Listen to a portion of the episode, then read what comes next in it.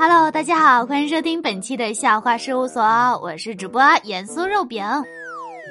说起南北语言的差异啊，真的是不得不说我同事的一个事儿了。他呢是一个北方人，交往过一个南方的男朋友。有一次，他们俩逛商场，遇到一个小偷偷别人钱包，她男朋友呢挺身而出，百米冲刺追赶小偷，同事说贼厉害。然后他们两个就分手了。公司啊，新来了一位实习生，天天在那照镜子臭美，给蛋看不下去了，说：“你怎么这么自恋呢？”那个实习生说：“这不是自恋，这是对我爸妈作品的肯定。”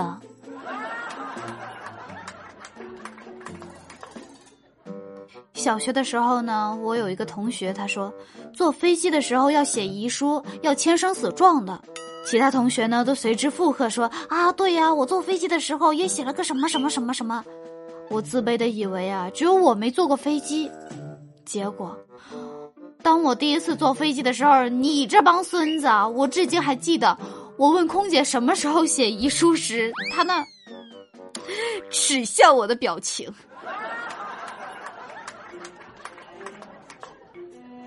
墨菲和葛一蛋呢坐一块看《动物世界》来着。说到大马哈鱼为了产卵，就付出了生命。河滩上飘着好多死鱼。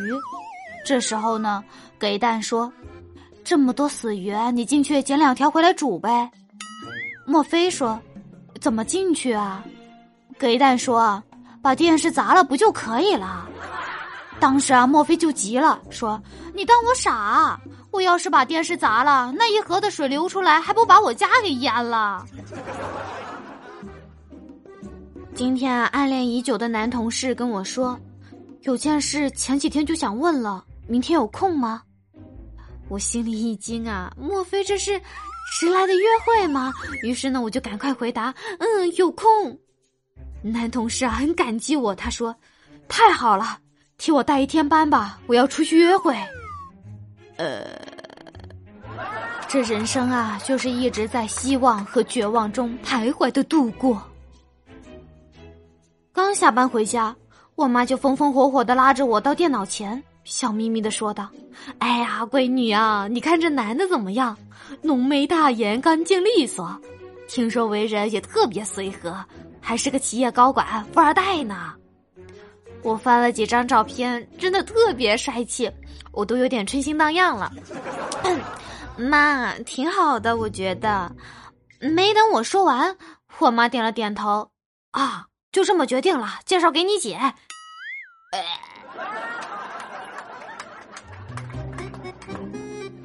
周末回乡下到我外婆家玩，这里虽然呢经济条件可能差了一点，但是其他地方绝对不贫穷。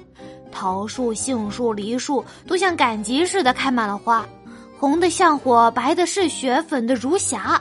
钓鱼、采花、野炊，一切的一切都是那么美好。只不过。茅房里工人踩踏的两块木板，为什么那么脆弱？我有个朋友开了家精品时装店，今年似乎生意不太好，很多门店都生意萧条，难以为继，唯独他家的时装店门庭若市。后续就问他诀窍，他偷偷的塞给我一张卡，上面写着：工资卡上交老婆怎么办？零花钱总是不够怎么办？老婆血拼挥金如土怎么办？来吧，做本店的兼职推销员，带老婆来本店消费，满一千五元返现金三百元，离店即刻到账，本店就是您的私人小金库。我回家在道路里遇到一个可疑的陌生男子，走在我前面，感觉他神神叨叨的不太正常，走路呢念念有词，走一步嘴里喊道：“嚯！”再走一步又喊哈，然后猛地一跺脚，搞得我都不敢跟得太近。在他重复了几次嚯哈跺脚之后，我终于明白了，于是上前对他说道：“大哥，别费劲了，声控灯坏了。”上高中的时候需要住校，老妈说一星期一百块够我生活费了。老爸深吸一口烟，批评他说：“孩子学习多累，多给一百，让他吃点好的，不然营养跟不上啊。”到了学校门口，老爸放下行李，语重心长的教育我：“进去后要好好学习，不要忘记曾经帮助过你的人。你也不小了，该把那多出来的一百块给我打麻将了。”我。原来父爱都是假的。好啦，今天的节目到这里就结束了。喜欢盐酥肉饼的，可以在喜马拉雅上面点击搜索“盐酥肉饼”，关注并订阅我的个人沙雕笑话小专辑《喜笑颜开》。我们下周再见，拜拜。